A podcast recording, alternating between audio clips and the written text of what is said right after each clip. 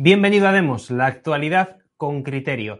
Hoy hemos decidido realizar un programa especial porque tenemos la suerte de contar como invitado pues eh, con una persona que la verdad teníamos muchísimas ganas de entrevistar en Demos. Él es Eduardo García Serrano, ya lo conocen ustedes, es un personaje que es muy popular en muchísimos medios de comunicación. Actualmente lo tenemos en Decisión Radio, una casa en la que bueno, también tenemos nuestro programa en Demos, así que lo primero que vamos a hacer es saludar a nuestro invitado de hoy, Eduardo García Serrano. ¿Qué tal? Muy buenas tardes y lo primero de todo, muchísimas gracias por habernos atendido en Demos. No hay nada que agradecer. Muy buenas tardes eh, a ti y al resto de los contertulios. Y para mí es un placer y un honor estar en Demos, programa al que fui invitado por mi queridísima y, y vuestra también, Isabel Valero, ¿eh? que comparte eh, tertulia conmigo todos los sábados eh, en Decisión Radio, en el espacio de 10 a 12 del mediodía, sin novedad en el Alcázar. Título suficientemente explícito, no hacen falta más explicaciones, con el título basta.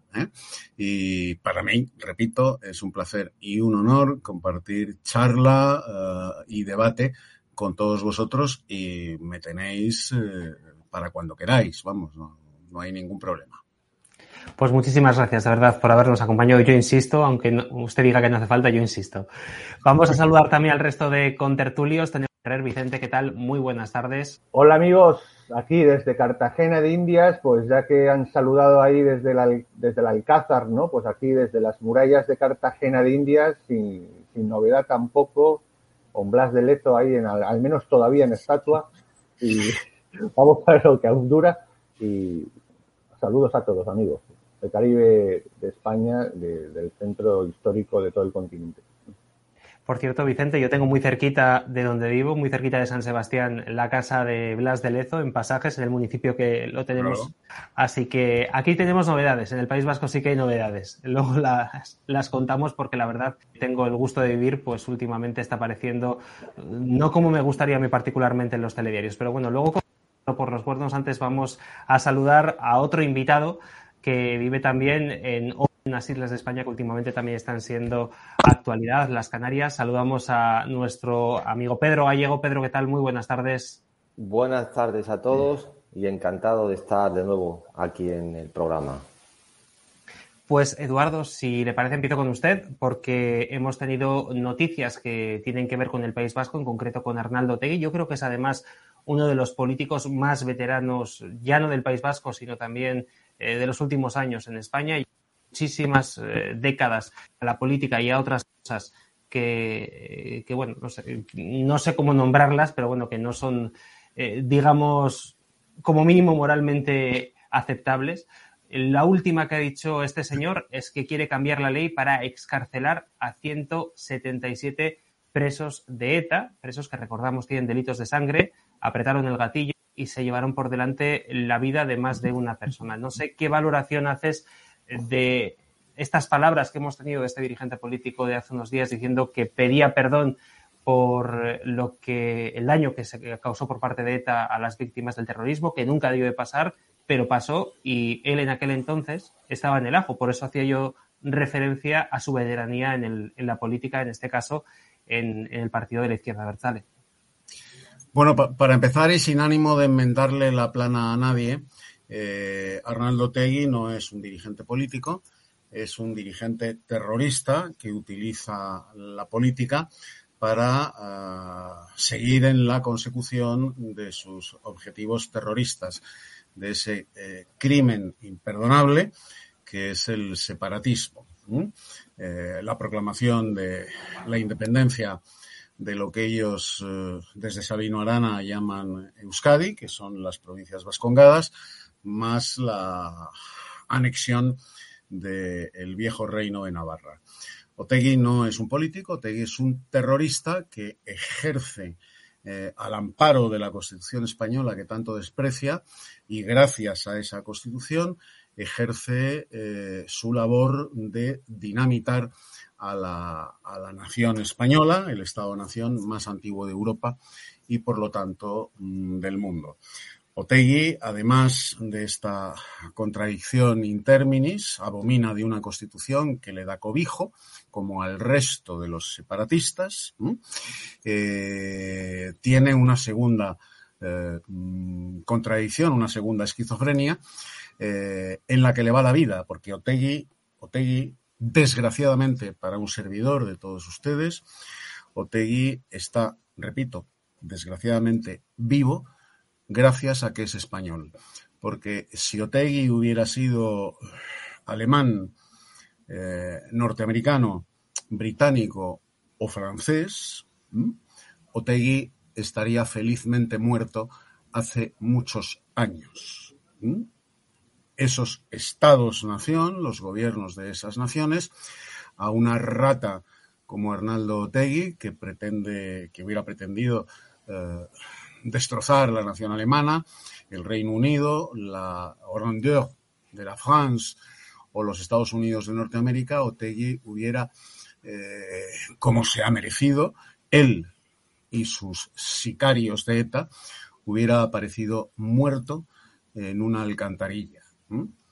Entonces, en esa doble contradicción, es incapaz de reconocer que gracias a su condición de español está vivo y que gracias a la constitución de la que abomina, él vive opíparamente y está políticamente cobijado, pues este canalla, este hijo de Satanás, eh, es el jefe del comando, repito, del comando parlamentario de la organización socialista Aberchale, Euskaditas Katasuna, más conocida por el siniestro acrónimo ETA. No es para mí eh, tan culpable Otegui. Otegui es lo que es, todos lo sabemos, aunque eh, los dirigentes políticos de España se empeñan en ignorarlo. No es él el responsable de que pueda andar en libertad y trabajando políticamente para destruir la nación española. No, no es él el responsable. Los responsables son los gobiernos de España, PP, PSOE, PSOE, PP, que lo mismo me da, que me da lo mismo, que eh, le han dado alas y le han dado cobertura. Tanto el Partido Popular como el PSOE en la Moncloa y en la oposición alternativamente han abrigado, han arropado a este hijo de Sabino Arana, que eh, no tiene más objetivo que el de eh, romper la nación española, o sea, asesinar a la Mater Hispania a través de la proclamación de independencia de las provincias vascongadas y de Navarra. Eh, ahora ha sido mm, cínicamente el Partido Popular se rasga las vestiduras en el hemiciclo porque Otegui ha mostrado abiertamente, cuando no lo ha hecho, me pregunto yo, ha mostrado abiertamente su auténtica naturaleza. Y pone el chantaje, el chantaje literalmente, pone el chantaje sobre el tapete de esa timba repugnante en la que eh, los cobardes de los gobiernos de Madrid y eh, los asesinos de España se están jugando la permanencia de España a cambio, en esta ocasión, de unos votos para aprobar unos presupuestos generales del Estado, en cuyo debe, en cuyo debe está consignada la puesta en libertad en un plazo, dicho Protegi, de no más de seis años, de 200 asesinos, repito, 200 asesinos de ETA. Y esto lo ha verbalizado ese hijo de Satanás eh, recientemente recientemente, lo ha expuesto porque no tiene pudor y además no tiene por qué tenerlo, porque sabe que está blindado. Está blindado en tanto en cuanto eh, sus votos, los votos de esa camada de asesinos que se sientan en el Parlamento de la Nación eh, bajo el epígrafe de Bildu, pues son imprescindibles para la permanencia en el Palacio de la Moncloa de Pedro Sánchez. Entonces, sin ningún tipo de pudor, lo ha expuesto.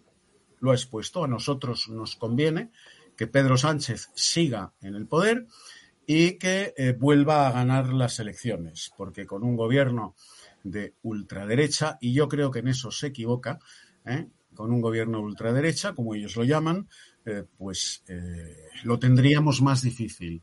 No ha dicho imposible, no ha dicho que el, el, vasco, independentista vasco, terminaría. No, no, lo ha dicho, lo tendríamos más difícil. ahí tiene un, fallo de cálculo, este hijo de Satanás, porque Mariano Rajoy, ¿eh? cuyo heredero eh, Pablo Casado eh, ayer se desgarraba en el Congreso de los Diputados pidiéndole a, Zapatero que respondiese a esa supuesta liberación de 200 criminales de ETA a cambio del voto a los presupuestos, Pablo Casado es un digno heredero de Mariano Rajoy y seguiría la senda, porque es otro de los papanatas, otro de los imbéciles y otro de los traidores convencidos de que ETA ha sido derrotada por la democracia española. Seguiría la misma senda. Bien es cierto que con plazos distintos, bien es cierto que eh, embozándola con argumentos diferentes a los de Pedro Sánchez, pero seguiría esa misma senda. Otegui eh, hace lo que hace porque el Partido Popular y el PSOE se lo han permitido a ETA y al separatismo vasco desde 1978, cuando se aprueba esa constitución de consenso, en virtud de la cual los partidos que predican, que proponen la destrucción de la nación española, tienen patente de legalidad democrática y patente de corso, en tanto en cuanto están financiados por eh, el Estado español para actuar políticamente en busca de sus objetivos, que son ni más ni menos que la destrucción de la nación española. Un sistema electoral absolutamente perverso que hipertrofia la representación parlamentaria de estos partidos criminales, en tanto en cuanto vuelvo a repetir, el separatismo es un crimen imperdonable en cualquier nación del mundo, ¿eh? excepto en España, pues eh, están absolutamente protegidos por esa constitución suicida de 1978, por esa constitución que eh, elimina el sistema inmunológico de la nación española, y que permite que el insulto y la abominación contra España tenga escaño parlamentario, tenga representación parlamentaria a través de esa ley electoral que es manifiestamente injusta y está diseñada ad hoc para que estos partidos aldeanos, estos partidos que desde, como decía don Manuel Afaña, Mm, desde su paletismo consustancial, pretenden la destrucción de la nación española, pues tengan eh, representación parlamentaria y dado el equilibrio o los desequilibrios, a mi modo de ver, eh, de la aritmética parlamentaria, pues resulta que se han configurado como la clave del arco parlamentario y sin ellos es imposible conformar un gobierno nacional. Y Otegui está en esa clave del arco parlamentario. Los dados han rodado así, las urnas eh, han arrojado el equilibrio o desequilibrio parlamentario que padecemos y Bildu, el partido de ETA, el comando parlamentario de ETA que Otegui preside, pues es la clave de ese desequilibrio parlamentario. Con lo cual, tanto el PP como el PSOE no tienen más opción que arrodillarse ante los bilduetarras como se están arrodillando ante el separatismo catalán. El PP y el PSOE, los dos. Y además, bueno, por supuesto que Eduardo has dado en la clave cuando hacías especial hincapié en el sistema electoral que tenemos en España, un sistema electoral que beneficia además a estos partidos pequeños porque en última instancia son los que acaban chantajeando a los grandes para que vayan en una u otra dirección, ¿no? Pero además de eso, fíjate, eh, yo además que he vivido en el País Vasco y que me ha tocado eh, aguantar ciertas cosas durante muchos años, por, por desgracia. Lo que he visto además, además de todo esto que comentabas, es que tanto el Partido Popular como el Partido Socialista y por supuesto el PNV, y te lanzo la pelota, Pedro, lo, han utilizado también al separatismo de Bildu eh, en su beneficio incluso para poder llevar adelante eh, determinadas decisiones, ¿no? Además de arrodillarse ante ellos, es más, yo creo que ha sido una retroalimentación, ¿no? Porque para el PSOE y para el PP incluso ha sido beneficioso en algunos momentos de cara a comunicar ciertas cosas o de cara a mover algunas piezas en el tablero, ¿no? Y esto ocurre desde el 78. Bueno, hay una frase de Goethe que dice que la paloma se lamenta del aire o protesta contra el aire cuando es precisamente lo que le permite volar.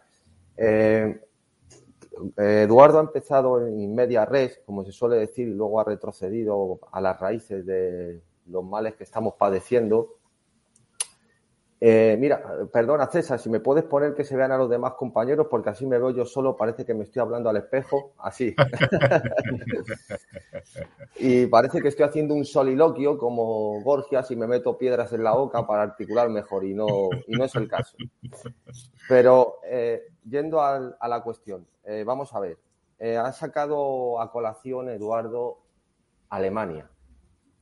Bien, Alemania, efectivamente, Alemania, pese a no tener una constitución en términos formales y literales, puesto que se llama ley fundamental, Grundgesetz, eh, ellos tienen, eh, como otras naciones europeas, una cláusula que se llama cláusula de a perpetuidad o cláusula de eternidad, en la que toda esta serie de cuestiones son completamente incompatibles en, la nación alemana. Y es que hay una cuestión eh, fundamental que parece mentira, que no se recuerde, sobre todo los constitucionalistas, aunque son en, España son realmente niveles paupérrimos, pero yo creo que hasta ahí podrían llegar, que es que una constitución, aparte de materializar una separación de poderes, que eso es lo que constituye, se fundamenta en la unidad del sujeto constituyente. Esto es, es completamente incompatible, contradictorio, que en una nación política existan partidos separatistas. Eso es una contradicción eso es como si en el Vaticano existieran obispos protestantes o imanes musulmanes dentro del cónclave y eso no tiene sentido ninguno, porque precisamente una constitución primero se fundamenta en la unidad de la nación. ¿Cómo va a haber y va a albergar al enemigo que quiere romper esa unidad del sujeto constituyente de la propia constitución? Eso es una aberración jurídica que se ha salvado por la doctrina con el apelativo de sumisión constitucional frente a la lealtad constitucional alemana o democracia militante, como se llama allí, con el argumento de que la Constitución española permite cualquier defensa de cualquier idea. Lo único que se penaliza y se persigue es el procedimiento.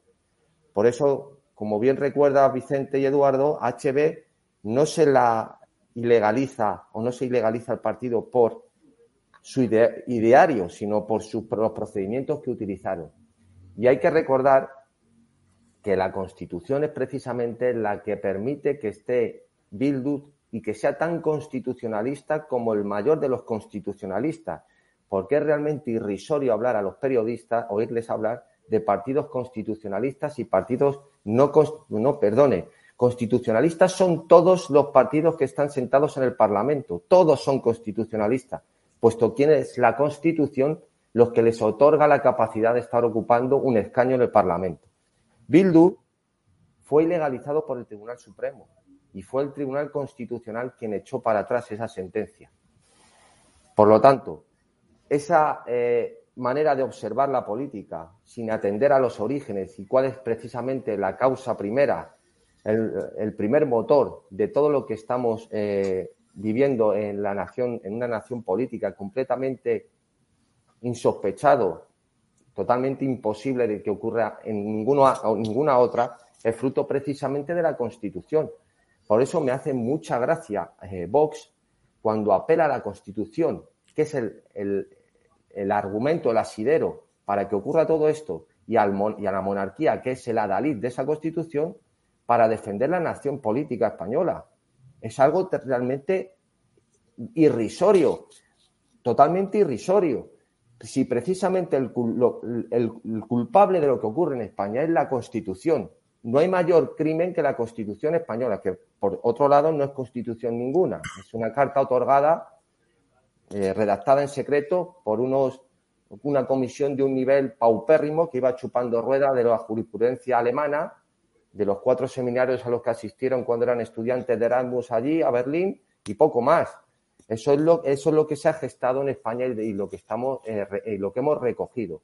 Por lo tanto, todo el, problema del secesionismo, del, del, separatismo, es fruto precisamente de la Constitución española. Es el principal enemigo de la libertad y el principal enemigo de la nación. Lo del Estado de partidos es una consecuencia de la, de la Constitución.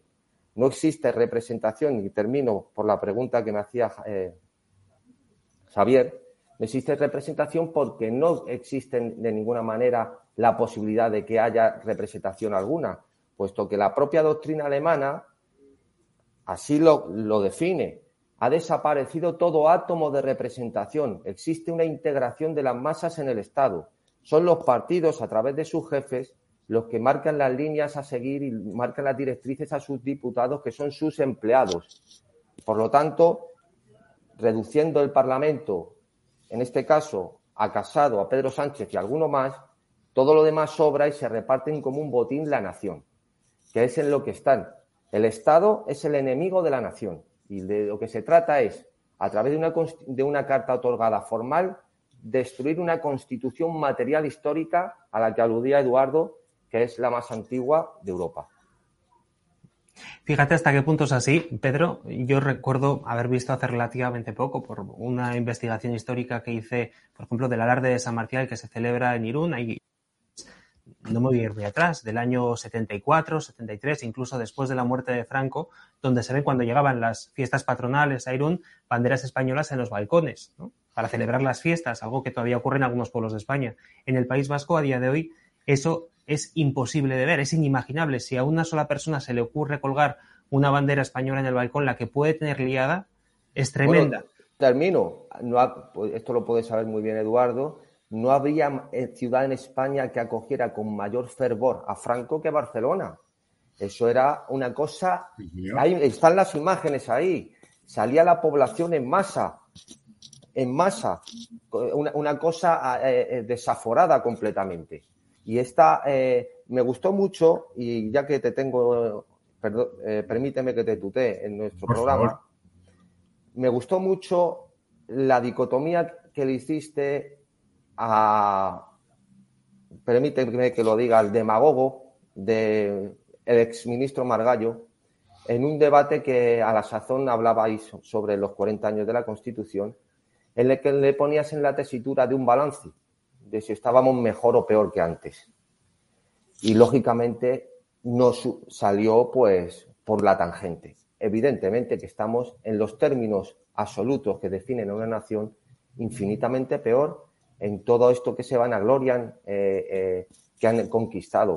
Cuestión que tuve un rifirrafe bastante eh, fuerte también con otro demagogo, esta vez de izquierda, pero aristócrata, como fue Sartorius, que vino a ponerse medallas sobre la transición y sobre el proceso eh, al que llevó y culminó en esta democracia de consenso que nos hemos dado.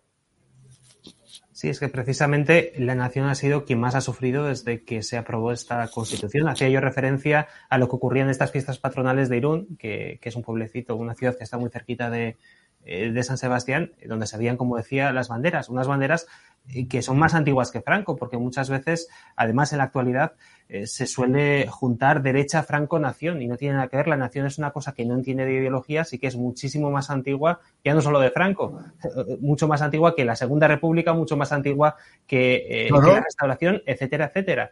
Tanto es así que fíjate por dónde, y volviendo otra vez al País Vasco, que es con la región con la que hemos empezado, y tal y como hemos dicho al inicio del programa, Blas de Lezo, un héroe español, que fue además quien Vicente además conoce muy bien la historia, que vive en Cartagena de Indias, era de pasajes de un pueblecito de Don Ivane, de, San Juan, y tiene una propia calle, ¿no? Y fue un héroe español, un héroe español del que ya nadie habla y que él estaba orgulloso de ser español y por eso se fue a las Indias entonces a realizar, pues bueno, las gestas que hizo, ¿no?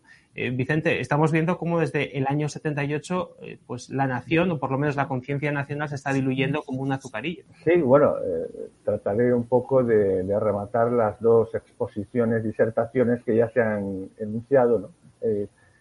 primero de todo, efectivamente, siguiendo el esquema de, Eduardo, que tengo el placer y honor de conocer en este, en este programa personalmente, es el, fíjate que el infantilismo en el que nos someten políticamente.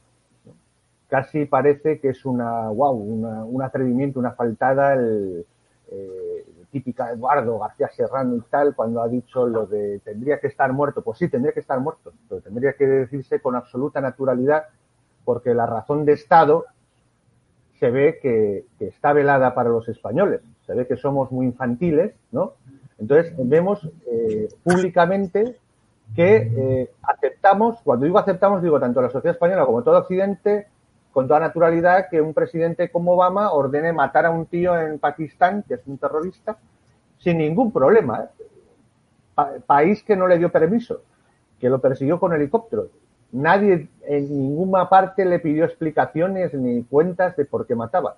Bueno, no era un ciudadano estadounidense, bueno, también habían ciudadanos estadounidenses en Guantánamo obviamente, como muy bien se comentó, lo de Alemania fue a Bader-Meinhof, la OAS en Francia, bueno, no digo los corsos, etcétera, etcétera. Parece que es imposible, eh, como si fuese esto un infantilismo atroz, el, plantear que, que, que, a lo mejor España, aunque sea en sus funciones el Estado que debería tener, eh, pudiera eliminar a sus enemigos. Es más, creo que hasta está prohibido culturalmente hablar de enemigos de España creo que no hay ni un solo político con cargo que pueda que hable de enemigo de España. Yo, yo no se lo he oído a nadie, salvo en algún documental a gente de otra época. Eh, eso está prohibido. Entonces, con eso en, enlazo de entrada con precisamente todo lo que ha comentado eh, Pedro con lo de Alemania. Es que es verdad, es que al menos en Alemania son conscientes de lo que son. Que por cierto es una tragedia, ¿no? Una sociedad y un pueblo se está masculando y y destruyendo, pero bueno, al menos saben lo que se están haciendo a sí mismos. Se están entregando un supuesto patriotismo constitucional, como si fuese Estados Unidos un país nacido hace dos días, precisamente fundamentado en su, en su innovación política, cosa que me parece extraordinario. Hombre, creo que Alemania no es el caso, ¿no? La primera versión del Sacro Imperio creo que tuvo mil años. La siguiente, el segundo, es decir, creo que el segundo rey, no digamos el tercero, hasta nuestros días. Y resulta que el patriotismo comienza en la Constitución de Bonn. Increíble, pero bueno, si ellos lo saben, son conscientes y lo aceptan, no, a nosotros nos engañan. Y encima ni siquiera tenemos un juez como Leichholz que dice eso, esa sentencia que muy bien ha manifestado Pedro de, de no, es que nosotros no somos una democracia representativa, somos una, una, una, democracia de integración de las masas en el Estado. Lo dice así el tío en su sentencia del 53-54 para justificar precisamente el que no cabía ni el Partido Comunista ni el Partido Nazi, sencillamente porque cuestionaban la, integridad, la, integración en el Estado. Que eso, además, hay que añadir eh, la, la unicidad del, del, sujeto, lógicamente, eh, del sujeto soberano y del sujeto constituyente que al menos en Occidente no existe ningún país del mundo en el que aquellos que cuestionan la existencia o cuya finalidad es la destrucción de la, de la, del sujeto soberano y constituyente, pueden hasta tener representación y entrar en los poderes legislativos y hasta en los ejecutivos. Algo absolutamente que solo ocurre en España ¿eh? eh por esa extraña eh, congruencia o esa esta incongruencia de, una serie de hechos que emanaron de una constitución que posiblemente el fútbol será estudiado como una de las más extrañas y, y, antinacionales de su propio país, que es la del 78 y que lleva a, que, a la existencia de un Estado que está destruyendo a su nación. Entonces, ya terminando la respuesta a tu pregunta, ¿no? Efectivamente, es que encima, desgraciadamente, estamos perdiendo lo, que ha sido una de las dos, tres naciones más materiales, reales, sólidas de toda la humanidad. Es decir, uh, la Universidad Hispana, que decía Anio Floro en el siglo I, es una identidad de dos mil años, una, una nación material de dos mil, de tres mil años, de gestación de mil años y más dos mil años ya nacida, como muy bien explica, que no me cansaría de recomendar, es el libro que tendría que estar en todos los colegios de España, en todos los escolares, en todos los universitarios, el, el España 3.000 años de historia de Antonio Domínguez Ortiz, y que ha tenido varias versiones de, de, sujeto político. Y desde luego la primera totalmente independiente y totalmente sólida, precisamente no es todavía ni siquiera la actual, es la, fundacional del Concilio de Toledo del 589, que con plena conciencia, en base además a una unidad eh, cristiana, religiosa y además conscientemente eliminan eh, leyes segregacionistas y, hacen conscientemente la unidad del pueblo entre hermanos hispano-romanos, entre germanos hispano-romanos y la unidad de una nación hispano-goda, el reino godo de, de, Hispania. Que Isidoro de Sevilla, en 625, en fin, hablaría aquello de nación de las naciones, ¿no? Más bella de la nación entre todas las naciones, es decir, un sujeto.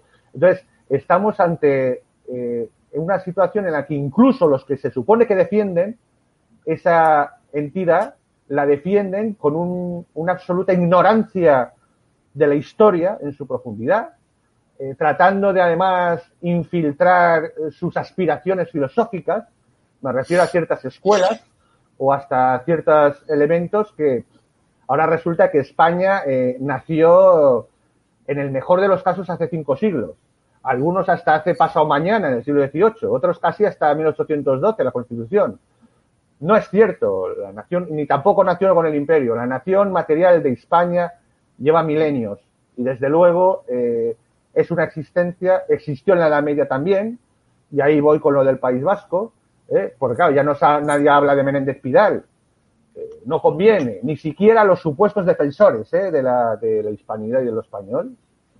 Sabemos algunos a qué nos refería, a quiénes nos referimos, como es Menéndez Pidal, que explica que fue una realidad el imperio de los cinco reinos que precisamente terminó con la reconquista en pleno siglo XI. Había terminado. Tomó Toledo, eh, Alfonso VI se proclamó emperador y se acabó. Era una unidad total que hasta reconocían algunos supervivientes de algún reino musulmán y, y, si hubiese terminado ahí con un Estado otra vez reconstituido, eh, español, una, un sujeto político soberano ya con, otra vez constituido, si no fuera porque a partir de hubieron otras tres invasiones musulmanas, si no hubiera terminado en el siglo XI la reconquista y la recuperación de una soberanía. Y por cierto, como muy bien dicho, dijo Claudio Sánchez Albornoz, no muy sospechoso, ¿eh? fue presidente de la Segunda República en el exilio, las vascongadas lo que eran es que era la, es la abuela de España. Si Castilla era la madre, la abuela son las vascongadas. Porque de hecho, en esa época, en todos estos últimos siglos, como tú me has, dado el caso de, de Blas de Lezo, no digamos de Gatti, etcétera, precisamente los vascones o los eh, vizcaínos era, eh, se consideraba la élite de los españoles, o sea, el grado máximo en el grado en el cual de, eh, en, la sociedad en cuanto a la defensa de lo español. Entonces, estamos viviendo una situación de que después de más de un siglo de creación de realidades absolutamente inventadas, absolutamente artificiales, que están destruyendo, que además, a partir de esta constitución última, están generando un estado de destrucción y aniquilador del Estado, porque la nación eh, es mucho más que el actual Estado, aunque algunos quieran creer que el Estado, España es solo el Estado, no, no, no, la nación material y la nación soberana no es. El Estado actual puede cambiar, crecer, decrecer y vivir y ser lo que sea, pero la nación es la nación y desgraciadamente nos está destruyendo. Entonces, estamos en una situación actual absolutamente increíble de una confusión en la que tenemos un gobierno que en teoría, si de verdad fuera, que obviamente no lo es, un modelo parlamentario, estaría disuelto o se habría ido a elecciones hace mucho rato, ¿verdad? Y, no lo es porque empezó con poderes exógenos eh, eh, de fuera del país, eh, extranjeros. No se sabe quién sostiene realmente a, a, Sánchez en la presidencia, es que no se sabe, porque es inaudito que, un, que con la debilidad que tiene, lo se supone la coalición que está en el gobierno, no se haya disuelto, no haya elecciones. Es inestable desde el punto de vista absoluto de razón y de lógica si realmente fuera un sistema parlamentario, que no lo es, obviamente. ¿eh? Es una partidocracia en toda regla, en la que, además, cuyo funcionamiento era el consenso, la constitución presuntas y las leyes, eh, además anexas, y el ordenamiento jurídico solo es referencial, porque lo que manda es la oligarquía que constituye ese consenso, y que para más INRI ya no hay ni consenso.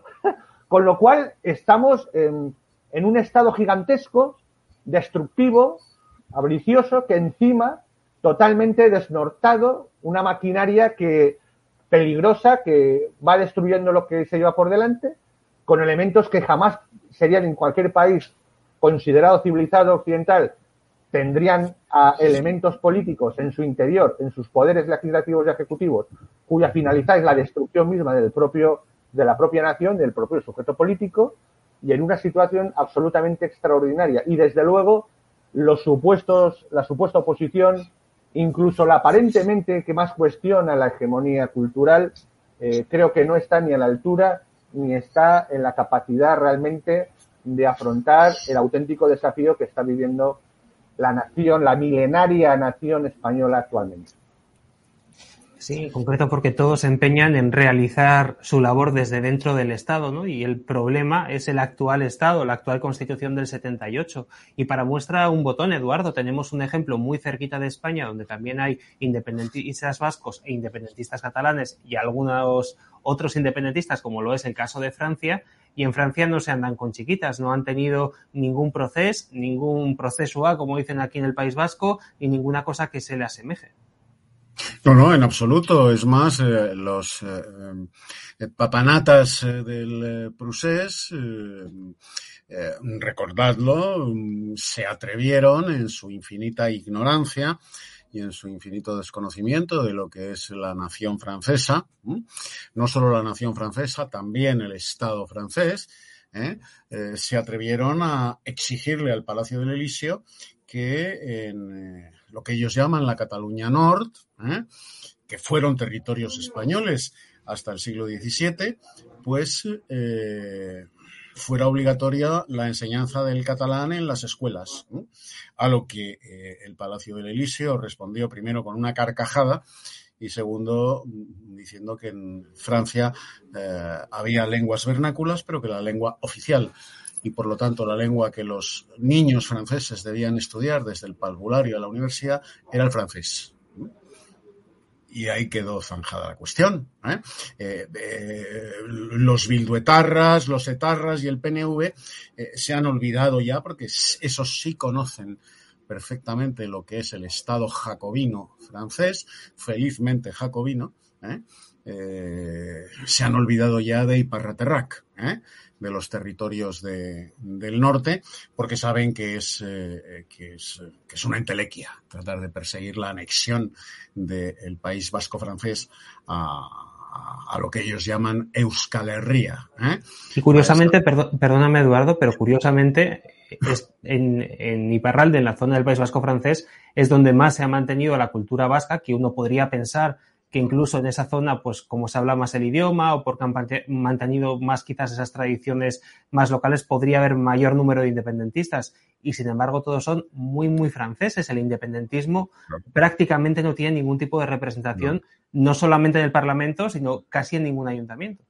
En absoluto. Mira, en el año, uh, creo recordar, me puede bailar la, la cifra, eh, en el año 1988, ¿eh?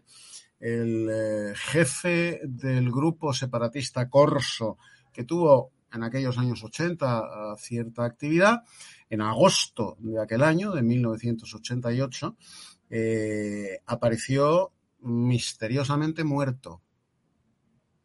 Misteriosamente muerto por los eficacísimos servicios secretos franceses.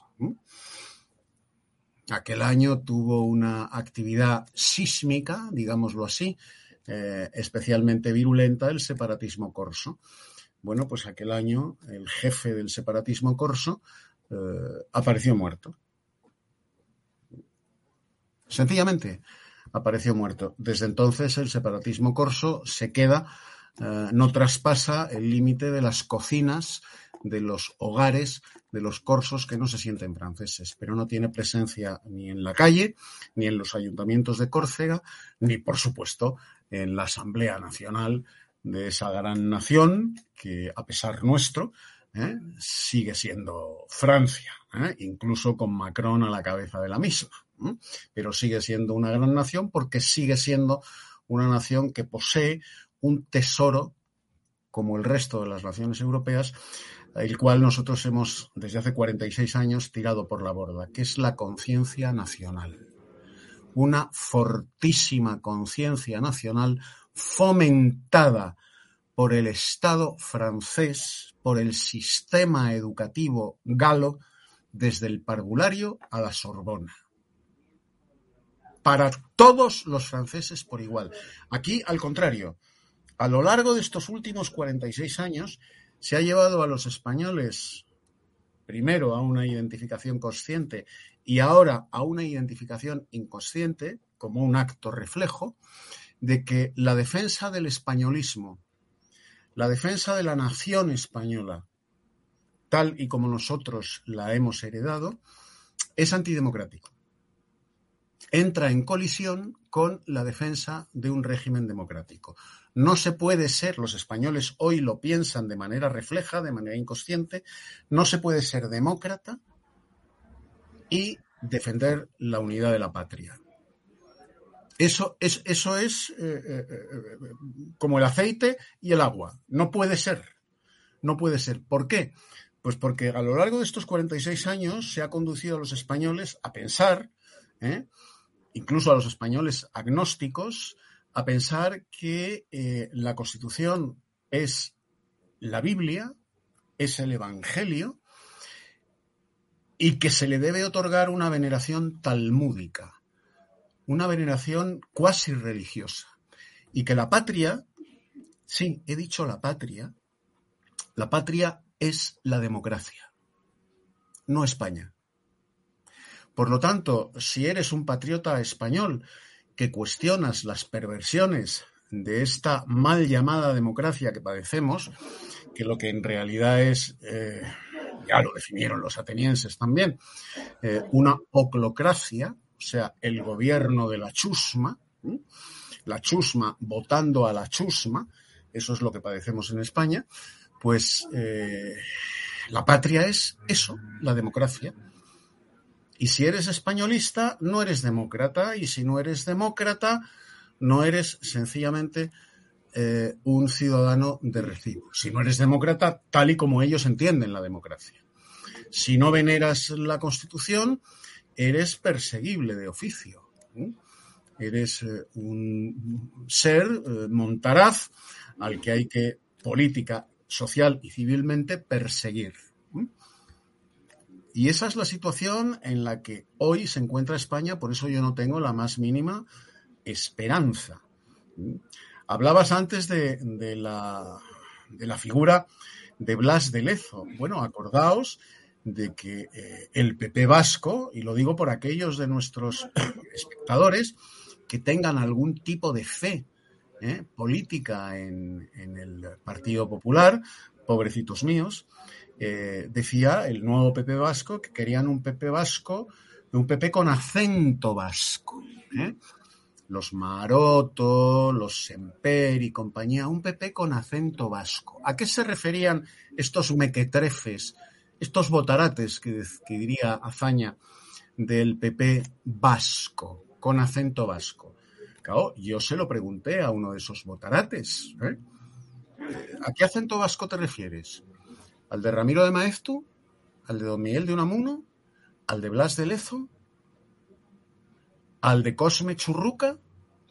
¿O te estás refiriendo al acento vasco de Javier Arzayuz, de Sabino Arana, o de Arnaldo Tegui. Porque a ese acento vasco es al que se refería. No desde luego al de Ramiro de Maestro. Por supuesto tampoco al de Don Miguel de Unamuno. Y no te quiero contar ya al de Blas de Lezo o al de Cosme Churruca. Al que, por cierto, en el año 2012 200 aniversario de la primera Constitución española, la PEPA de las Cortes de Cádiz, en un homenaje que se hace en Madrid a Cosme Churruca, el PNV se levanta en, las Cortes españolas, ¿eh? ahí está Ana Sagasti, se levanta en las Cortes españolas el PNV a decir, primero, que ellos no tienen nada que celebrar porque en las Cortes de Cádiz no había diputados vascos. Falso de toda falsedad. Las Cortes de Cádiz estaban abarrotadas de diputados vascos. Empezando por Miguel de Álava. Empezando por Miguel de Álava, el teniente general vasco que ayuda nada más y nada menos a conseguir la victoria de Waterloo para Wellington. La mano derecha de Wellington en la batalla de Waterloo. ¿eh? El teniente general vasco, españolazo, como diría eh, Benito Pérez de Galdós, Miguel de Álava. Y segundo, que Cosme Churruca era un cipayo al servicio de la corona de España, el almirante Churruca. Y esto lo decía el PNV. Esto lo decía el PNV partido al que se le ofrecen toda clase de respetos y veneraciones, al que se le ha tildado de ser el nacionalismo prudente, el nacionalismo democrático, el nacionalismo constitucional, el PNV. Bueno, pues después de 46 años de ese sistema educativo que conduce a los españoles desde el parvulario a la universidad a mirar a la patria española como mínimo con desdén, como mínimo con desdén, sino como una nación perversa, una nación tenebrosa y una nación rapaz que encarcela al resto de los territorios de la nación española para explotarlos y exprimirlos, llegamos así a la orilla de los Balcanes y solo nos queda dar un paso. Y ese paso lo daremos en breve. Estoy convencido. En cuanto se apruebe la concepción de España como nación multinacional. Por eso yo he sostenido siempre, en contra de los agoreros del Partido Popular, todos ellos eh, analfabetos o semi-analfabetos, que dicen que vamos a la Segunda República. Falso. No vamos a la Segunda República. La Segunda República, con la ley en la mano y a cañonazos, la proclamación de Cataluña en octubre del 34. Por orden de don Niceto Alcalá Zamora, presidente de la República, y ejecutada esa orden por un general catalán, pata negra, de ocho apellidos catalanes, Domingo Batet, natural de Tarragona. No vamos a la Segunda República, vamos a la Primera República. Vamos a 1873, a la Guerra de los Cantones. En esos once meses terribles de la Primera República, 37 de las 50 provincias que componen la territorialidad nacional española estaban en guerra entre sí. Hasta que apareció en el mes número 11 eso que Oswald Spengler eh, en su impagable decadencia de Occidente dice al final es siempre un pelotón de soldados el que acaba salvando la civilización hasta que apareció ese pelotón de soldados comandado por el general Pavía y dijo, esto se ha terminado. Porque la constitución de aquella primera república, elaborada por ese cretino pomposo y prosopopéyico que tiene una estatua aquí en Madrid preciosa, don Emilio Castelar, en esa constitución, el imbécil de Emilio Castelar, que repito, tiene una estatua maravillosa en el Paseo de la Castellana de Madrid, decía que España está compuesta por territorios independientes, por estados independientes, que si voluntariamente desean integrarse en el proyecto de la nación española pueden hacerlo, pero que si no tienen todo el derecho del mundo a proclamar su independencia. Y así llegamos a la guerra de los cantones con los federalistas y los cantonalistas, en virtud de la cual Cartagena le declara la guerra a Murcia y bombardea Murcia con la escuadra anclada en Cartagena y así 37 provincias en guerra entre sí. Vamos a eso. Vamos a eso. Hoy no hay, y no es un personaje de mis filias políticas, no hay un Niceto Alcalá Zamora. No hay un general Batet. Ni siquiera de Rux. España, España se está destruyendo, si no lo está ya definitivamente, sin que, como decía José Antonio Primo de Rivera, un pelotón de alabarderos, un pelotón de alabarderos acuda a salvarla. Estamos al borde del precipicio de los Balcanes. Y lo vamos a ver, los cuatro que estamos aquí, lo vamos a ver. Y no habrá ni un pelotón de alabarderos que acuda al rescate de España. ¿Con la Constitución en la mano? No. Con los dos mil años de historia nacional española.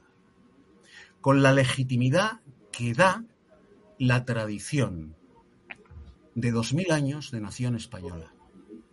Como decía Chesterton, la tradición es la democracia de los muertos, de los que han muerto construyendo, edificando y luchando por la patria de todos los españoles, que es la nación española. Desde los vascos hasta los canarios, y como se decía en la Constitución de las Cortes de Cádiz, los españoles de los dos hemisferios, ya que Vicente está en Cartagena de Indias. De los dos hemisferios, los españoles de toda la hispanidad, de todo el mundo hispano, la primera potencia pentacontinental de la historia de la humanidad, España. Bueno, pues eso lo hemos destruido. Lo hemos destruido en 46 años.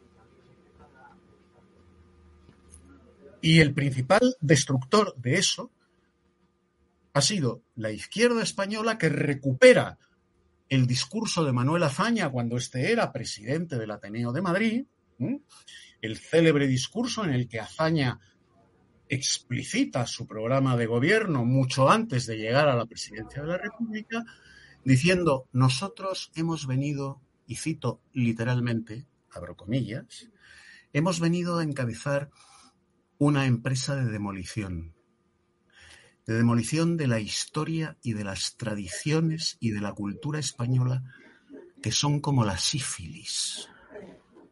Manuel Azaña, el autor preferido de José María Aznar, de ese antipatiquísimo imbécil, Manuel Azaña comparaba la historia, la cultura y las tradiciones españolas con la sífilis cuando encabezó a través de la presidencia de la República el gobierno del Frente Popular, pues efectivamente se dedicó con fruición a destruir todo eso. La historia, las tradiciones y la cultura española. Porque para él, el gran gurú de la izquierda republicana española, eso era como la sífilis. Pero entonces sí apareció un pelotón de soldados entonces sí apareció un pelotón de soldados que el 18 de julio del 36 cruzó el Rubicón por el estrecho de Gibraltar para acabar, como en el siglo XIX hizo el general Pavía, con aquellos 11 meses de destrucción de la nación española desde la cúpula del poder hasta el último de los ayuntamientos que con campanario, corral de cabras y banda de música se declaraban independientes. Pues eh, después de esta intervención de Eduardo, yo quiero ser algo más optimista. Eduardo, no, quiero enmendarte la mayor ni mucho menos, pero quiero quedarme con, con, un poquito de optimismo.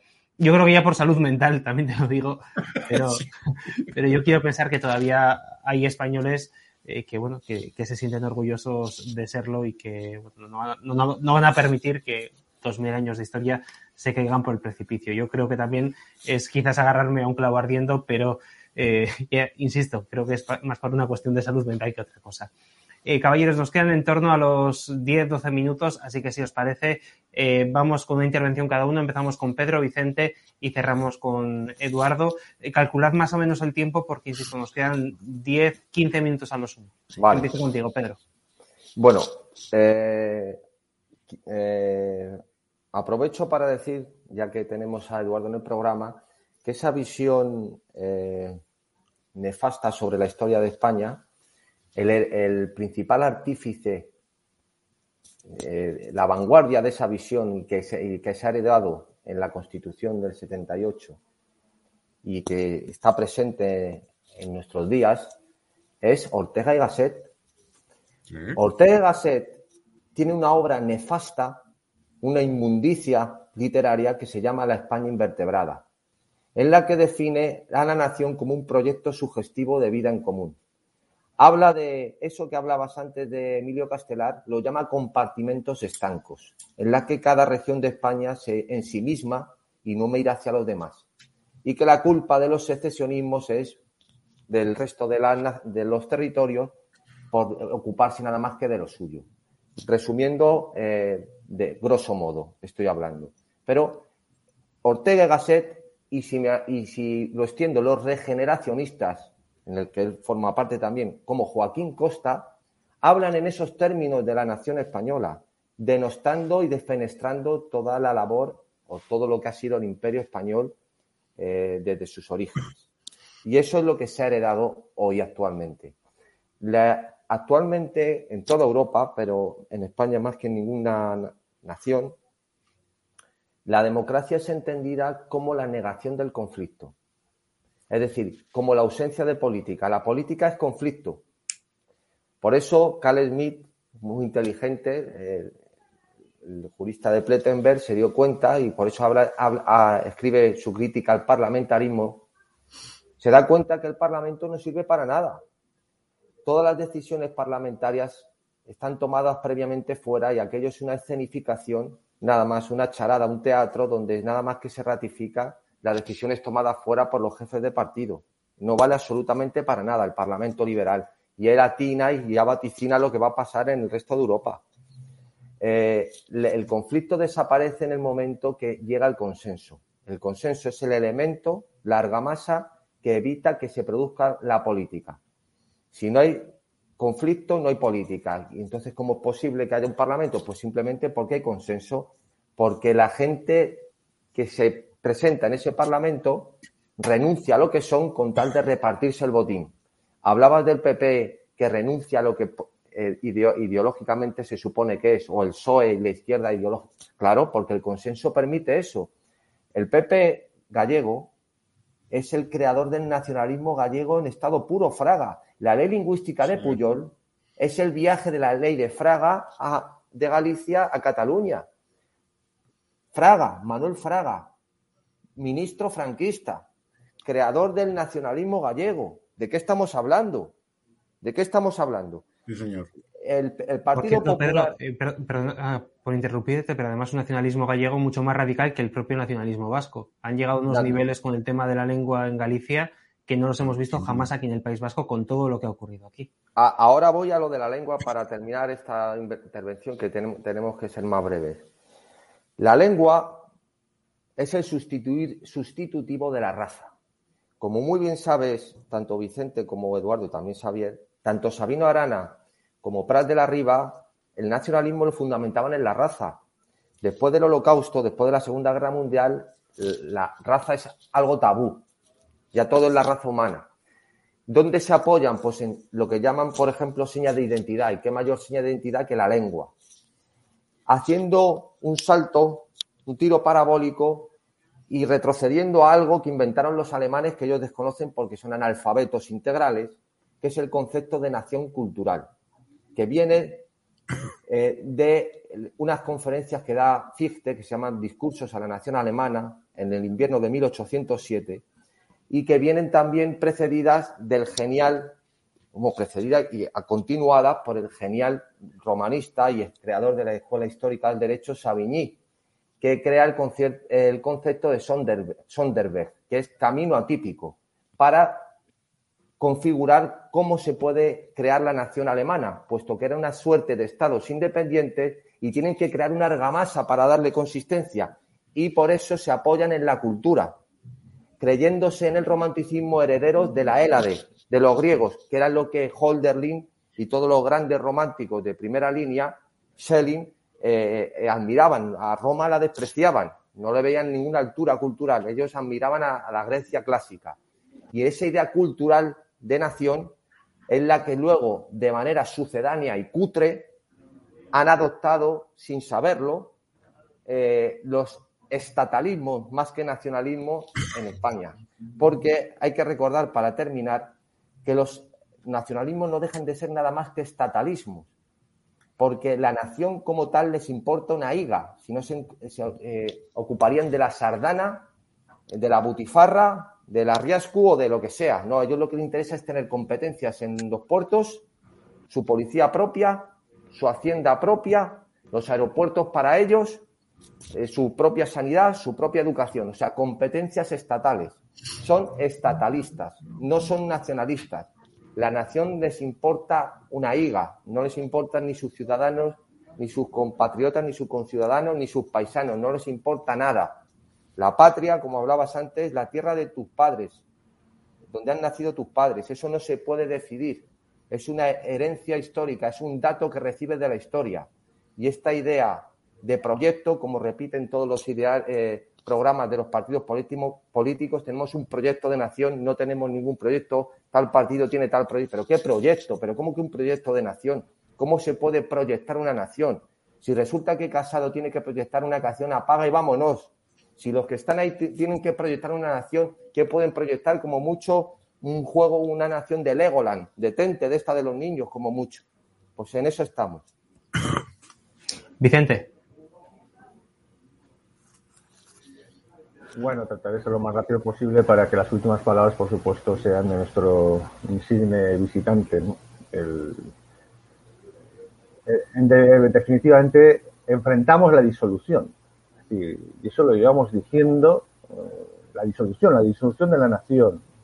Desde apenas meses de tomar el poder, y además hasta cuestionable en el ordenamiento jurídico actual, eh, Sánchez, eh, desde aquella moción de censura, unos meses después apenas ya estaba manifestando la intención y lo que quería, y hacia dónde va, hacia qué cambio va. se fotografió con Trudeau, de la mano de Soros, eh, y esto, cuando digo Soros, digo públicamente, fotografías, eh, ya no son tonterías conspiranoicas que nos reíamos hace 10 años, no, resulta que, lo primero que hizo Sánchez es recibir a Soros para que luego, ahí va, pues nos quedamos muchos con cara de idiota, ¿no? Decir, y, no una, varias veces, y con luz y taquígrafos y todo.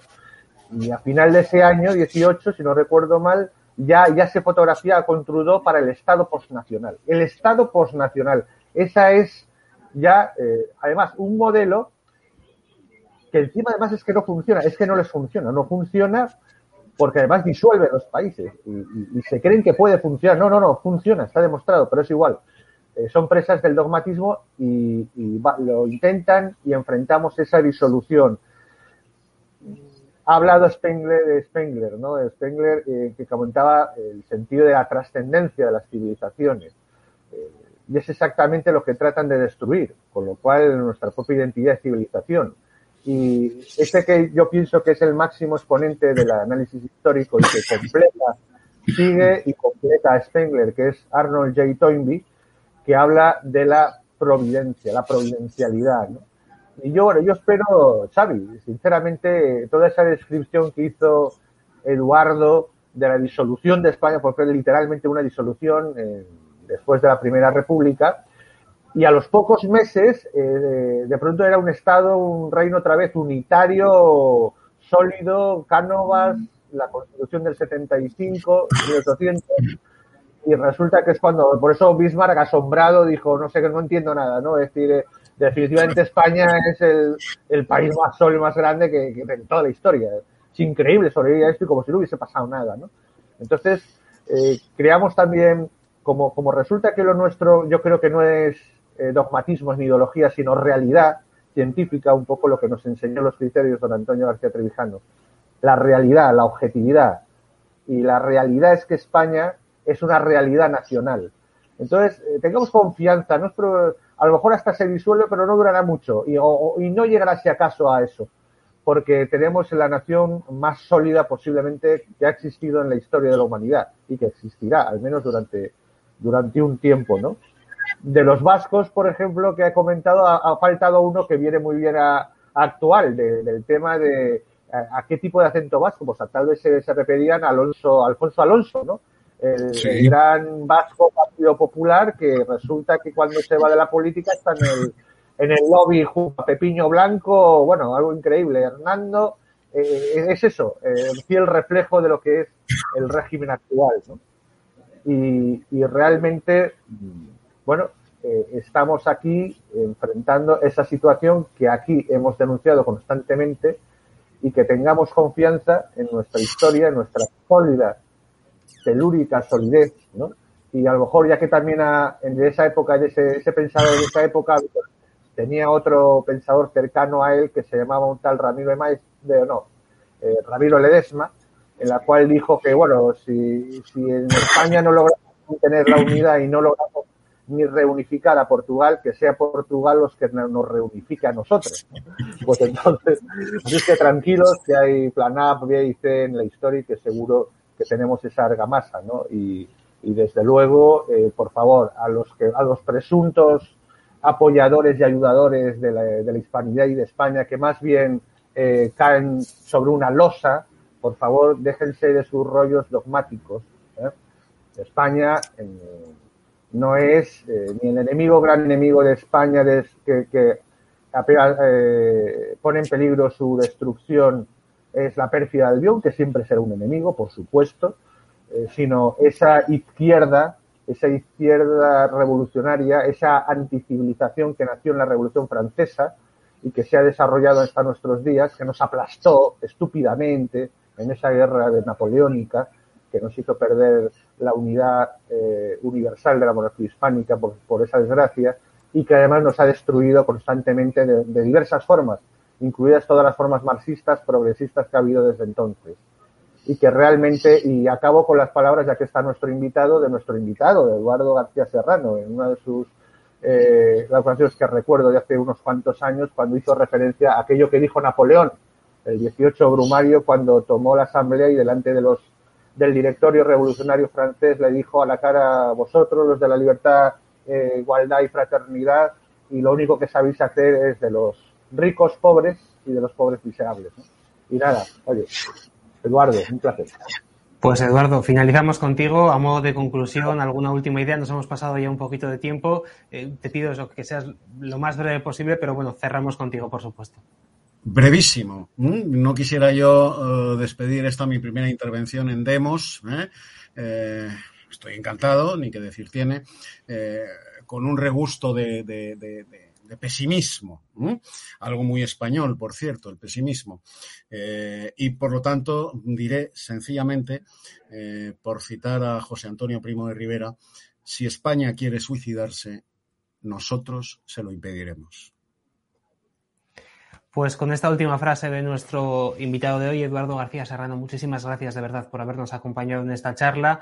Gracias también a nuestros habituales, a Vicente Ferrer y también a Pedro Gallego que han estado con nosotros. Y gracias a ti también que nos has seguido en nuestros canales, en nuestras redes sociales. Vamos a despedir este programa con una frase que nos gusta utilizar mucho aquí en Demos y es eh, con la frase que te invita a enamorarte de la libertad Enamórate de la libertad porque es la única manera para salir adelante. Gracias por seguirnos y hasta la próxima.